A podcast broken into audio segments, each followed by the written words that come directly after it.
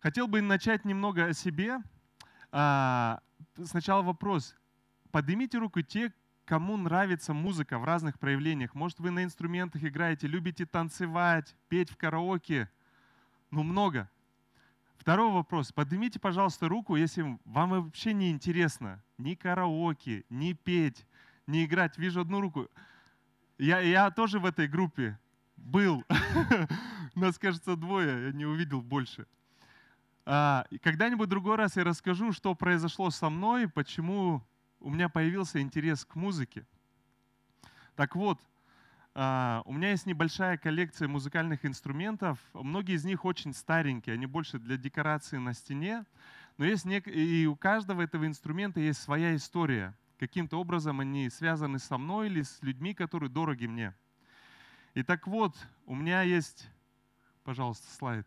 Гитара. Это я здесь не главный. Гитара, которую я держу. А не буду рассказывать всю историю, она для меня особенно дорога. Это подарок от моего близкого друга, хорошая память о нем. На самом деле это очень хороший, качественный инструмент, за которым я всегда слежу и очень аккуратен. Но как у музыканта в, этом, в январе этого года у меня произошло горе – кто-то может посмеяться, но для меня это горе. Можно, пожалуйста, следующий слайд? Гитара упала после очередной э, концерта, с которого мы возвращались, хотя я всегда очень аккуратно с инструментами. Э, упал инструмент, мы подняли, в машину загрузили, приехали. Когда зашли домой, супруга говорит, Алексей, пожалуйста, не расстраивайся. И у меня первое, что случилось? И она открыла этот кейс, и вы видите, она вообще разломана.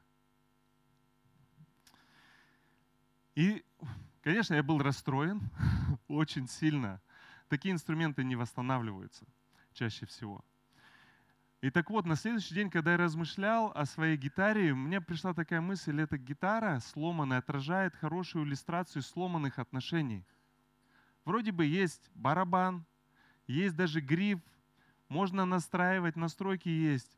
Есть струны, есть батарея, всякие настройки, даже можно подключить и извлечь какой-то звук, но звук будет некрасивый, невозможно на ней сыграть. И размышляя о отношениях между Павлом и Каринской церковью, я подумал, вот в этот момент она отражает в один из периодов э, отношений Павла с Каринской церковью вот именно вот такой инструмент – сломанные отношения – Читая первое послание Коринфянам, а, мы уже обращали внимание, что это очень одаренная община.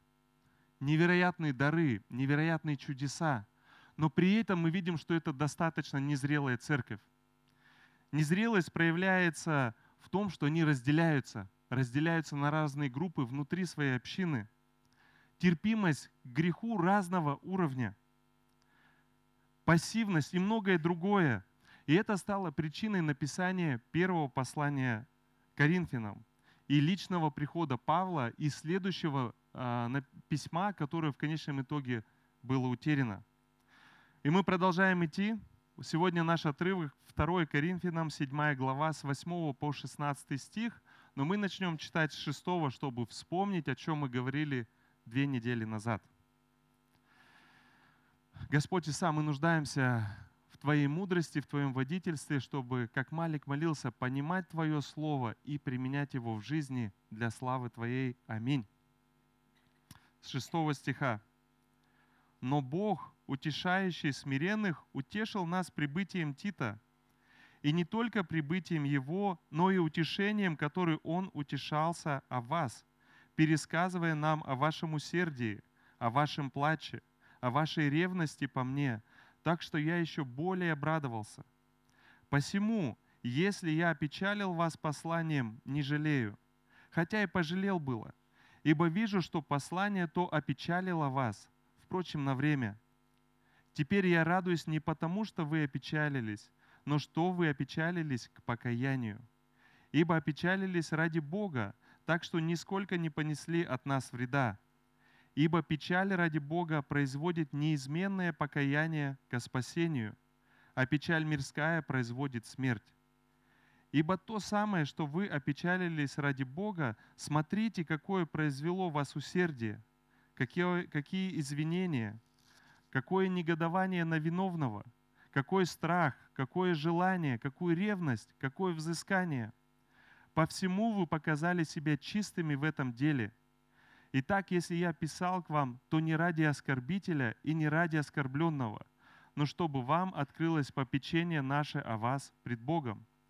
Посему мы утешились утешением вашим, и еще более обрадованы мы радостью Тита, что вы все успокоили дух его. Итак, я не остался в стыде, если чем-либо о вас похвалился пред ним. Но как вам мы говорили все истину, так и перед Титом похвала наша оказалась истинную. И сердце его весьма расположено к вам при воспоминании о послушании всех вас, как вы приняли его со страхом и трепетом, и так радуюсь, что во всем могу положиться на вас. Аминь. В этом тексте Павел на самом деле показывает пример, так, э, пример того, как мы можем быть истинными братьями и сестрами друг к другу. Я хотел бы вам зачитать одну цитату из книги, которая мне понравилась. Одна из характеристик настоящих друзей, а также братьев и сестер, это те, кто способен увидеть грех в нашей жизни и готов рискнуть своим отвержением, чтобы показать в любви нам истину Божьего Слова. И дальше я, я прочитаю два раза, давайте поразмышляем. Слишком часто мы отказываемся рисковать своими отношениями с теми, кого любим, и в конечном итоге не можем действовать с любовью, принимая то, что неприемлемо. Еще раз. Слишком часто мы отказываемся рисковать своими отношениями с теми, кого любим, и в конечном итоге не можем действовать с любовью, принимая то, что неприемлемо. И давайте больше поразмышляем вместе. Что мы видим в этом отрывке? В этом отрывке мы видим две группы людей. Одна группа людей, которые находятся во грехе, можно сказать, в конфликте, и иногда это не обязательно конфликт, иногда нужно инициировать, чтобы поговорить с людьми и устранить какое-то недопонимание. Но в этом отрывке одну группу мы видим еще раз, которая находится во грехе, Павел их обличает, и им нужно покаяться. Они находятся в серьезном конфликте. Вторая группа людей – это свидетели, те, кто так или иначе видит этот конфликт и видит этот грех. И свидетелей я бы разделил на две группы это пассивные и активные. Я немного объясню, объясню позже, что я имею в виду. Но так или иначе, мы, каждый из нас, каждый в этой комнате, мы периодически будем либо в одной группе, когда мы согрешаем, когда у нас есть конфликт, либо во второй группе, когда мы являемся свидетелями греха, конфликта, какого-то недопонимания. И у нас есть выбор ничего не делать, то есть быть пассивными, или проявить активность. Иногда мы одновременно можем быть в двух группах. Важно ответить, отметить о свидетелях, что в большинстве случаев в Писании Бог говорил или обличал людей через людей. Я думаю, может быть, вы сами когда-то говорили такую фразу или слышали, когда Бог обличает в грехе, это так мягко, так мило, Он это делает с любовью. Конечно. Но при этом, если мы почитаем Езекииля, Исаю, как Бог выражается, говоря к пророкам о грехах Израиля, о грехах людей, это жестко и тяжело. Но почему Бог это делает? Потому что Он любит. Еще раз, в большинстве случаев Бог говорил к людям через людей о их грехах, их ошибках. Если мы говорим о пассивности, давайте поговорим о свидетелях. Вот вы стали свидетелем, и мы каждую неделю по несколько раз являемся свидетелями, свидетелями каких-то конфликтов, каких-то грехов. Я не призываю вовлекаться во все конфликты или грехи. Здесь нам нужна мудрость. Но в каких-то моментах нам нельзя быть пассивными. Пассивность — это одно из греховных состояний человека — мы можем читать в Иакова 4 главе 17 стих. Он говорит, «Итак, кто разумеет делать добро и не делает, тому грех». То есть ты и я, мы понимаем, что мы должны что-то доброе сделать, помочь, поддержать. Мы это точно знаем, и мы можем это сделать. и мы не делаем. Это пассивность. И Иаков называет это грехом. Давайте проанализируем о пассивности Адама. Мы видим, что до сотворения Евы Бог э, дает Адаму много повелений. И одно из них он объяснил, с чего можно есть и с чего нельзя. Потом была сотворена Ева, и мы не знаем точно, скорее всего, это была ответственность Адама передать Еве повеление Божие. Вполне возможно, Бог еще раз явился и объяснил, что и как функционирует. И теперь они стоят вместе, смотрят на дерево познания добра и зла, и появляется дьявол. И он начинает разговаривать с Евой, и Адам ничего не предпринимает. Что это? Пассивность. Что должен был проявить Адам? Он должен остановить этот разговор. И э, на то пошло либо вообще не разговаривать с сатаной, либо сказать, сатана, если ты хочешь что-то сказать, говори со мною. Это бы его ответственность защищать семью. Но он проявляет пассивность так как проявляем периодически каждый из нас. И мы видим, к чему это привело. Пассивность Адама, о, Авраама, извиняюсь. Бог точно сказал ему, а, дал обещание, что от тебя и от твоей жены э, будет сын. Они ждут, ждут, сына нету. У Сары возникает гениальная идея – Послушай, наверное, Бог имел в виду, что в нашей культуре ты должен взять одну из служанок, она зачнет, и она родит на коленях моих. Это то, как получали больше детей. Вместо того, чтобы сказать, Сара, Бог точно сказал, что от меня и от тебя это будет наш ребенок, наш сын, которого Бог даст. Он говорит, хорошо, давай.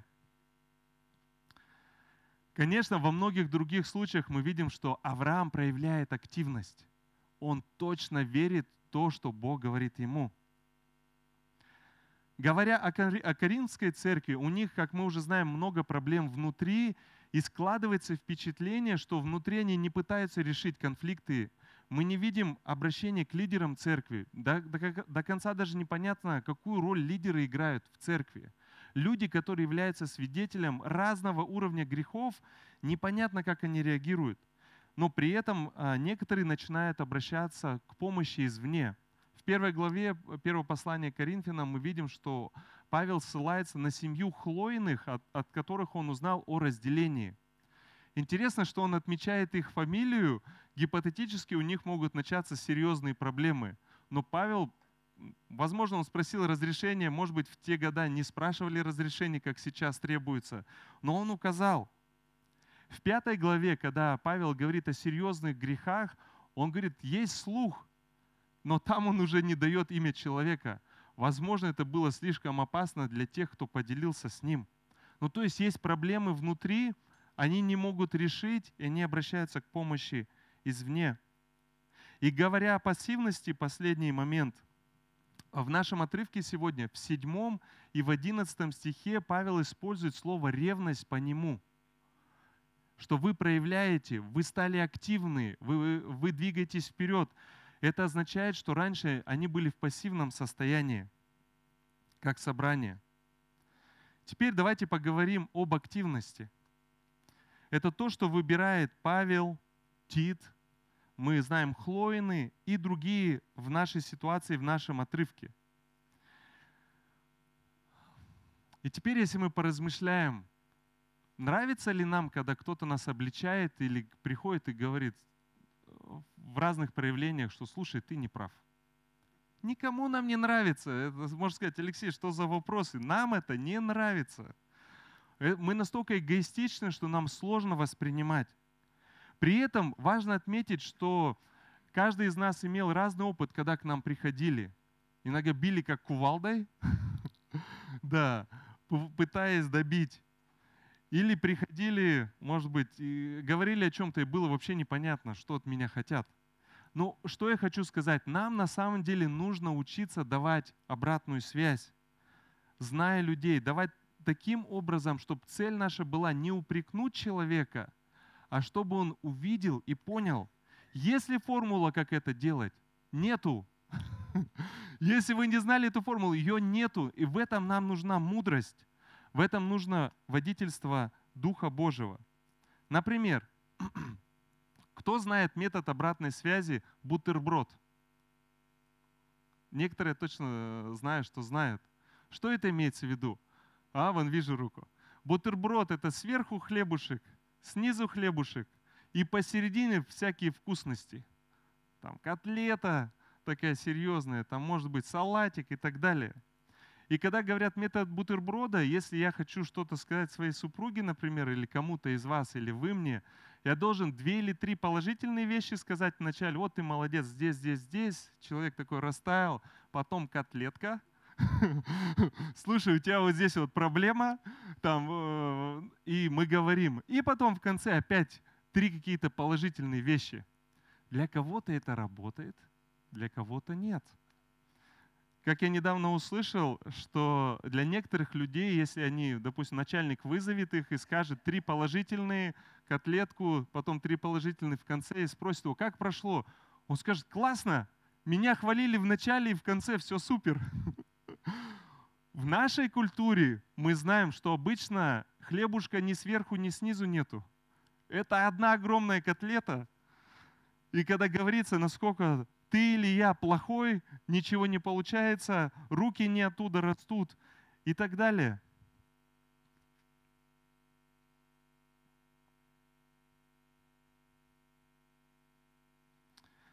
Интересно, что прошлые полтора года, э, когда я встречался с кем-то по работе или по служению, я начал практиковать до того, как мы начинаем разговор, я поставил цель говорить две какие-то вещи, которые мне нравятся в человеке. Те, кто знали принцип бутерброда, что они потом мне сказали? Алексей, как только ты начал говорить, вот э, мне в тебе нравится вот это, я тебя уважаю в этом, они говорят, мы уже, перес... мы уже забыли, что ты похвалил, мы уже ждали котлету. Да, мы уже ждали котлету. Встреча закончилась, котлеты так и не было. когда они ждали, наверное, на второй встрече Алексей все-таки эту котлету достанет. Я опять э, подумал, поразмышлял новые две вещи. Я говорю, мне в тебе нравится вот это, мне в тебе нравится вот это. И потом они сказали, почему не было котлеты? Я говорю, потому что я хотел просто поблагодарить. И дальше мы будем видеть, что Павел на самом деле учится то, как выражать благодарность или отмечать людей. Это я привел один из э, методов бутерброд – если вы знаете, что для человека это работает, вы его похвалили, сказали конструктивную критику и обязательно похвалили в конце, он вас услышал, понял, используйте бутерброд для этого человека. А, но не применяйте как шаблон для всех. С кем-то это будет работать, с кем-то не будет работать. Давайте посмотрим, как Павел проявляет свою активность в нашем сегодняшнем отрывке. Во-первых, мы точно знаем, что Павел – он любит Каринскую церковь.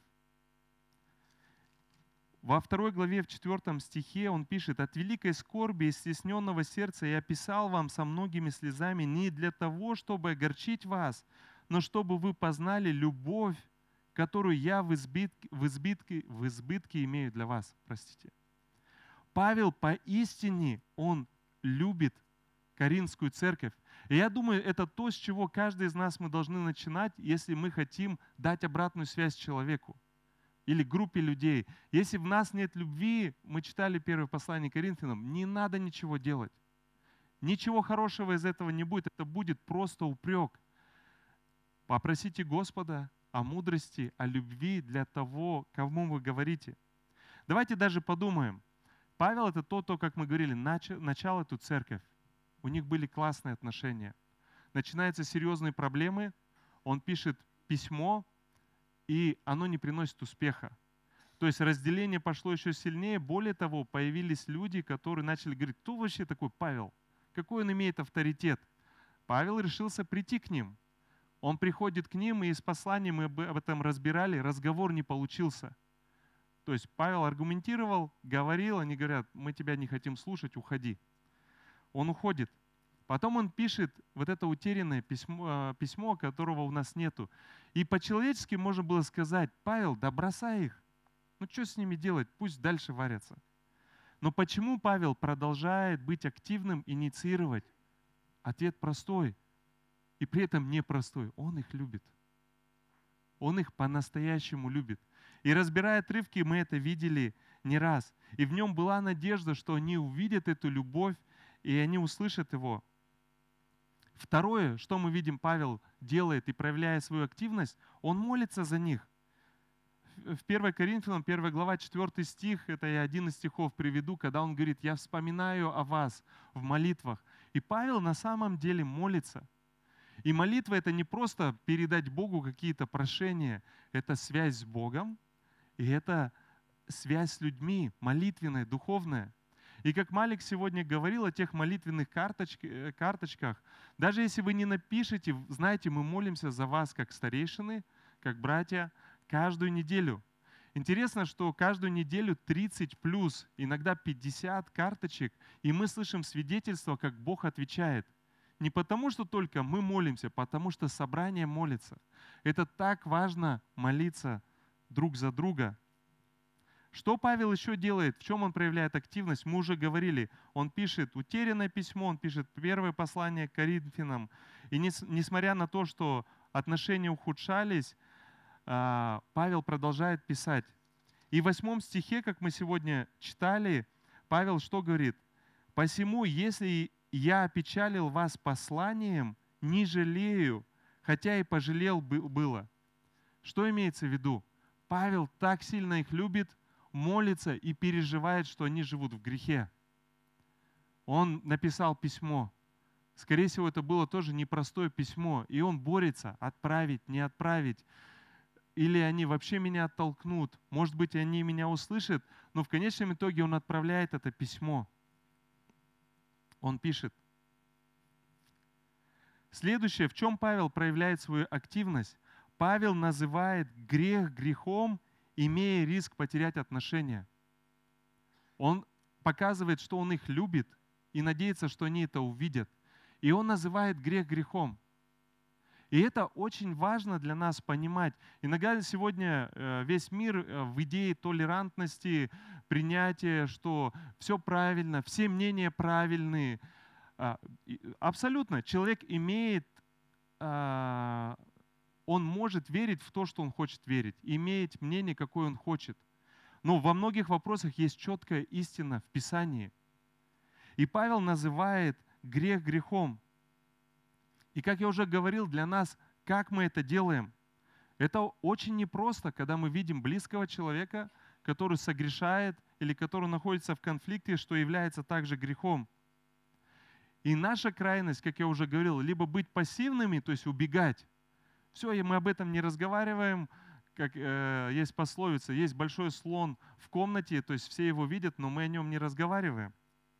Или другая крайность, когда мы как молотком бьем человека. И нам нужна мудрость от Бога и водительство быть в этой середине, чтобы говорить истину в любви, называть грех грехом. Следующее, что Павел делает, он посещает их. Он все равно идет, он разговаривает лицом к лицу. И это, я считаю, очень важный момент, что бы вы ни использовали, кроме встречи лицом к лицу, здесь много места домыслам, аудиосообщения или текст, особенно текст. Туда можно добавить какие только возможно эмоции и интонации. Невозможно понять, как человек это говорил. Если есть возможность встретиться лицом к лицу и поговорить, выберите вот эту опцию. Она максимально эффективная. Следующее, что Павел, в чем проявляет э, активность? Он хвалится. Мы читали это 6-7 стих, и в конце нашего отрывка он говорит, я хвалился пред Титом о вас. Он еще не знает, разрешаться их конфликт, выйдут они из греха или нет. Он хвалится. И он говорит, они молодцы вот в этом, они делают вот это, они делают вот это. Он знает их сильные стороны. И здесь я хотел бы отметить вновь, что как важно нам создавать в нашей общине культуру благодарности. Сегодня вы пришли, вас встретили? Да. Чистенько здесь? Да, даже система кондиционирования. Кто любит потеплее, в эту сторону напоминаем. Кто любит посвежее, в эту сторону. У нас прямо сейчас там подготавливается, что после служения мы могли чай, кофе попить так много вещей здесь делается. Я не все перечислил. Музыканты, звук, а, администрирование всего здания. Давайте создавать эту культуру благодарности. И это много других вещей, за которые можно быть благодарным, подойти и сказать, ну ты молодец, нормально сделал. Но сказать, спасибо за то, что вот так, вот так и вот так. И Павел хвалится ими. В Евреям 10 глава, 24 стих. «Будем поощрять друг друга к любви и добрым делам». Будем поощрять друг друга, то есть благодарить.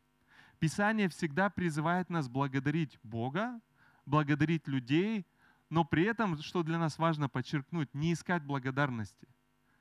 Если я как человек буду искать благодарность, это подпитка моего эго. Двигаемся дальше, еще два, два пункта. Что, в чем Павел проявляет активность? Он просит других помочь. И мы видим, что Тит, и в, в следующей главе мы будем читать, и еще один брат, кого Павел посылает. А, он помолился каким-то образом, понял, что, наверное, ему не стоит идти еще раз. Он посылает Тита. И очень здорово, что Тит, вот Павел пишет, 8 глава, 16 стих, «Благодарение Богу, вложившего в сердце Тита вот такое усердие к вам. Ибо хотя я и просил его, впрочем, он, будучи очень усерден, пошел к вам добровольно». То есть он нашел того человека, кого не нужно было заставлять, он понимал серьезность ситуации, и по-человечески хотим ли мы входить в зону серьезного конфликта, чтобы разрешать? Скорее всего, нет. Но он выбирает, понимая, что им нужна помощь извне. И последнее, что я выбрал, Павел радуется за них. В шестом-седьмом стихе и в тринадцатом стихе Павел говорит, я радуюсь за вас. Он искренне радуется. Он не просто ждет, что они услышат и поймут, что они согрешают, не просто, что они покаются и потом какое-то время условно наказывать их, ах, вы такие. Он радуется вместе с ними. В 9-10 стихе мы видим, что цель Павла даже не обличение, не принести печаль, не вызвать чувство вины и стыда, а цель покаяния. И он говорит, теперь я радуюсь не потому, что вы опечалились, но что вы опечалились к покаянию.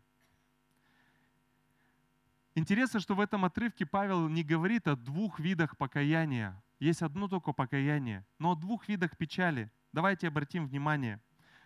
А, «Ибо опечалились ради Бога, так что нисколько не понесли от нас вреда.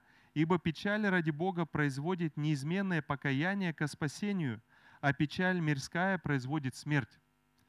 Печаль ради Бога и печаль мирская. И как мы понимаем из этого отрывка, печаль, и мы сейчас разберем дальше, ради Бога это та печаль, которая приводит нас к покаянию и приводит нас к исправлению и к жизни.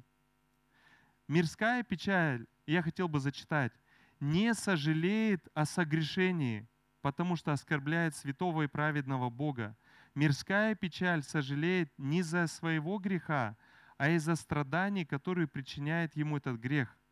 Человек скорбит не о совершенном грехе, а лишь о том, что грех обнаружен. На примере с детьми это очень легко понятно. У меня трое сыновей, 13, 10, 8, не буду называть имена, периодически они что-то такое совершают. Мы узнаем супругой, и когда мы спрашиваем, кто это сделал, тишина. Но в некоторых моментах мы можем точно узнать, кто это сделал. И когда мы точно узнаем, э, иногда говорю, мальчики, мне нужно 5 минут, и я могу точно сказать, кто сделал вот это или вот это. Иногда они упорствуют. И когда мы потом точно говорим одному из них, слушай, мы точно знаем, что это ты. И тогда он, да, это я, простите меня.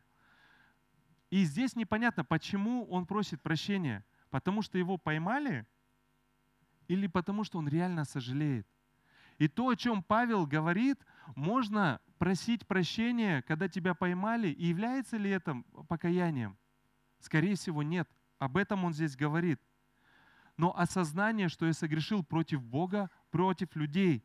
Цель Павла не поменять поведение человека, не сделать его таким, чтобы он был удобным для всех, но чтобы изменения Бог проводил внутри. Давайте спорим пример Саула и Давида. Давид согрешил, а, он думает, что все нормально, приходит пророк Нафан и говорит ему притчи, и потом говорит, это ты, кто согрешил. Он мог тут же вызвать охранника, отсечь голову Нафану и сказать дальше, я прав.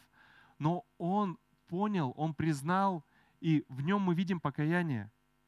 Саул, когда он начал по своим человеческим силам там, жертвоприношения приносить, и к нему приходит Самуил, зачем ты это сделал, он его обличает. Вместо покаяния он просит, чтобы Саул все устроил таким образом, чтобы Самуил устроил все таким образом, чтобы он выглядел хорошо в глазах других. И несмотря на то, что у него было сожаление, он говорит, прости меня, что это сделал. Это не было покаянием. Это было сожалением, что его поймали, его уличили. Иуда и Петр оба отреклись от креста. Оба отреклись. Было ли сожаление у обоих? Было. У Иуды было сожаление. Он приносил, принес и выбросил эти монеты. Было ли в нем покаяние? Не было. И он в этом сожалении самобичевании покончил жизнь. В примере Петра мы видим покаяние и сокрушение, когда Христос встречается с ним. Чему эти примеры учат нас? Нам важно иметь покаяние внутри нас. Что мы знаем о покаянии? Это слово метаноя. Это означает, что если я иду туда, покаяние, я, значит, поворачиваюсь к Богу. Я хочу здесь отметить, что не повернуться к чему-то другому, какому-то другому греху, эгоизму и так далее, но повернуться к Богу. На прошлой встрече со старейшинами мы разбирали множество отрывков из покаяния, и я хотел представить пару из них. В Новом Завете слово «покаяние» очень часто встречается. В Ветхом Завете оно встречается в контексте отвернуться, это опять же вот эта идея покаяния, отвернуться от греховных поступков и повернуться к Богу. Послушайте.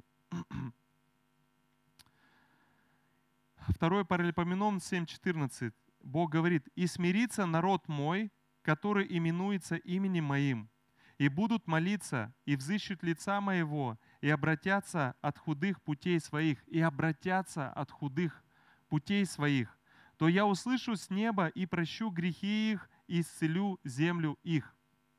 Здесь речь не идет э, о изменении поведения. Здесь говорится о покаянии, то есть я отворачиваюсь от греха, какой бы он ни был, и я поворачиваюсь к Богу. Второй отрывок, который я хотел бы вам предоставить, это Малахия 3.7.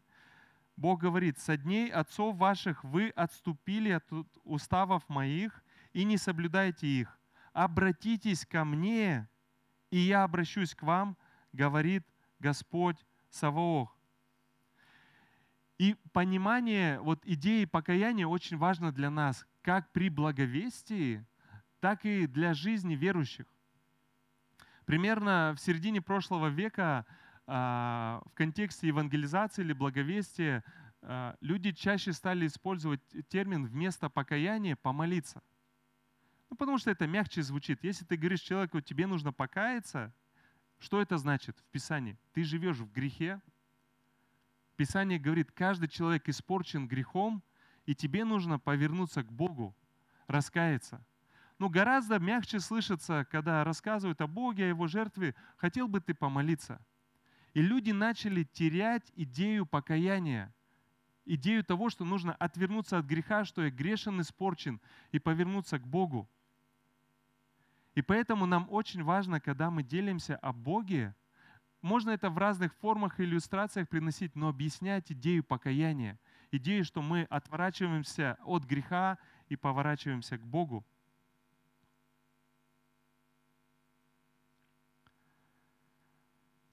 Для нас, для верующих. И здесь мы видим, Павел пишет верующим. Малик цитировал сегодня 1 Иоанна, можно прочитать всю первую главу. Там говорится, что если мы выходим во свете, подобно как Он, Бог во свете, мы имеем общение друг с другом, и кровь Иисуса Христа очищает нас. Общение не о рыбалке, охоте, о чем я люблю говорить, или машины, но общение, что мы делимся. Братья, сестры, у меня есть грех, у меня есть проблема на этой неделе так и так – мы раскаиваемся, то есть мы отворачиваемся от греха. Цель не просто сказать, а, я согрешил, Господи, прости, и иду дальше делаю. Покаяние, мы отворачиваемся от греха. Иоанн Креститель, когда призывал людей, он говорил, сотворите достойный плод покаяния. Когда Иисус исцелял людей, чаще всего это было вместе, и прощал грехи, что Он говорил? Иди и впредь не греши. Он не говорил, все, твои грехи покрыты, живи дальше, когда опять нагрешишь, приходи, я еще раз тебя прощу. Да, мы постоянно приходим, но он говорил, иди и впредь не греши. Христос для нас является величайший пример праведности, любви, принятия и жертвенности. Мы двигаемся к завершению. По каким критериям Павел увидел, что коринфяне покаялись? Это наш 11 стих. Ибо то самое, что вы опечалились ради Бога, смотрите, какое произвело вас усердие. Это говорится, что они проявили усердие, то есть стремление исправить положение. Второе, извинение. Они признали, они просят прощения. Третье в отрывке, негодование на живущего в грехе. И там могут быть разные моменты, связанные с грехом, но у них появилось это негодование. Они говорят, мы не будем мириться, мы не будем мириться с грехом, мы будем называть грех грехом. Следующее – страх. А, ну, как мне кажется, одно из значений, что в смысле переживаний за свою безучастность в этом деле, то есть свою пассивность. И они теперь понимают, мы не можем молчать, это наша ответственность говорить. Следующее, Павел говорит, желание.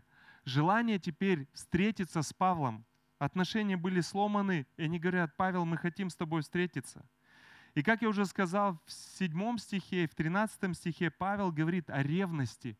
То есть они проявляют рвение, они хотят решить вопросы, и они тоже переживают о Павле, потому что он их любит, и отношения сломаны.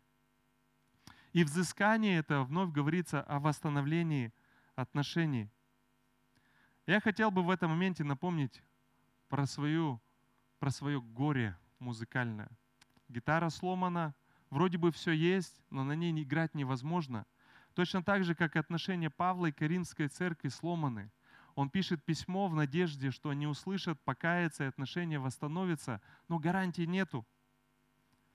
В моем случае я на следующий день, когда успокоился, первая мысль была, повешу сломанный инструмент на стенку, будет новый аксессуар – хорошее напоминание, но решил написать своему мастеру, и вы помните, гриф прям был пополам сломан. И он говорит, привози, это сложно, я не знаю, что я смогу сделать. Если вы заметили, я принес этот чехол. Через два дня мой мастер присылает мне фото, и я думал, будет ли она звучать. И если вы обращали, когда я играю в прославление, я использую свою гитару. И даже мне нравится в этой иллюстрации, он сказал, я не смогу подобрать такой же лак, он будет отличаться. Когда, всякий раз, когда я ее беру, и здесь даже видно вот этот скол, который был. Э, то есть я вспоминаю, как она сломалась. Опять же, это не вечно, это для кого-то, может быть, ценности не имеет, но для меня это символика, что то сломанное, по моим меркам, это невозможно восстановить. Кто-то сделал. И она звучит, она хорошо звучит. Да, Слава Богу, спасибо. И Павел, если мы возьмем эту иллюстрацию, сломано восстановить почти невозможно. Он пишет очередное письмо, отправляет Тита, отправляет братьев, и он не знает, что получится, и они каются. Так же, как призыв каждому из нас, если есть грех, и кто-то приходит к нам, наша какая реакция? Защита первая, второе, атака. Это наша греховная реакция. Нам нужно менять, нам нужно создавать культуру, чтобы правильно давать обратную связь или обличать, и тоже принимать. И этот инструмент, который сломанный, Бог уже восстанавливает. Но люди должны проявить активность. Люди должны покаяться, кто-то активность проявить, кто-то услышать, покаяться. И Бог берет то, что невозможно сделать, и Он восстанавливает. Забудут ли они о всех этих трудностях? Нет, не забудут. Мы знаем, это остается в памяти, как я вижу эти сколы, как отличается краска и лак. Но Бог восстанавливает. В заключение хотел задать вопрос, что этот отрывок значит для каждого из нас. И, конечно же, много призывов, много призывов к тому, чтобы не просто слышать, но исполнять. Первое, что я хотел напомнить, мы постоянно, постоянно будем либо свидетелями греха, либо согрешающими. Иногда это бывает вместе. И если мы свидетели, Писание призывает нас проявлять активность. И вы помните те пункты. любить, молиться и после этого проявлять какие-то только действия. Первое, любить и молиться. И если мы согрешаем, слава Богу, что есть кто-то, кто придет вам и скажет, брат, сестра, я увидел вот это, вот это, мог бы ты объяснить? Может быть, бутерброд для человека работает, скажите там положительные вещи, потом задайте. Но мы будем либо там, либо там постоянно, периодически. И что мы выбираем? Активность, помогая друг другу бороться с грехом. Мы выбираем иметь сердце, готовое услышать обратную связь. И третье, ободряю вас, радоваться победам. Радоваться тому, что происходит, благодарить людей. Радоваться тому, может быть, кто-то получил, а я еще, все еще ожидаю и не получаю. Радоваться исцелением. Я благодарен всем, кто молился за нашего сына Сашу. У него очень медленный процесс, и все еще непонятно, зрение вернется. И когда кто-то свидетельствует об исцелении, у меня сердце радоваться – я не хочу получить, вернее, сотворить такое сердце в себе, ах, почему у них есть, а у нас нету. Нам важно учиться радоваться другим, даже если мы чего-то не умеем. Кто-то свидетельствует, Бог благословил меня квартирой, и больше половины из нас может такой, о, я сколько стараюсь, у меня нету. Но важно выбирать радоваться. Кто-то скажет на это аминь? Аминь. Слава Господу. Давайте помолимся. Господь Иса, мы нуждаемся в Твоей милости, благодати, в Твоем Евангелии каждый день, каждую час, каждую минуту и секунду. Если говорить о сегодняшнем отрывке, для каждого из нас это некомфортно подходить кому-то и говорить о грехе, говорить о том, что надо покаяться, но это то, как ты работаешь. Я молюсь, Дух Святой, для каждого из нас, чтобы ты дал нам мудрости и водительства, чтобы мы это делали с глубокой любовью, с глубокой нежностью, но при этом прямотой. Как мы начинали говорить, чтобы мы не боялись рискнуть нашими отношениями, умалчивая об истине, но чтобы мы говорили истину в любви. И я молюсь за каждого из нас, когда к нам приходит и кто-то говорит, чтобы мы не вставали в позицию защиту, защиты или атаки, чтобы мы готовы были услышать понять, серьезно поразмышлять. Может быть, есть грех, может быть, нету, но слышать то, что ты говоришь. И радоваться тому, что ты совершаешь в жизнях других людей во имя Иисуса. Аминь.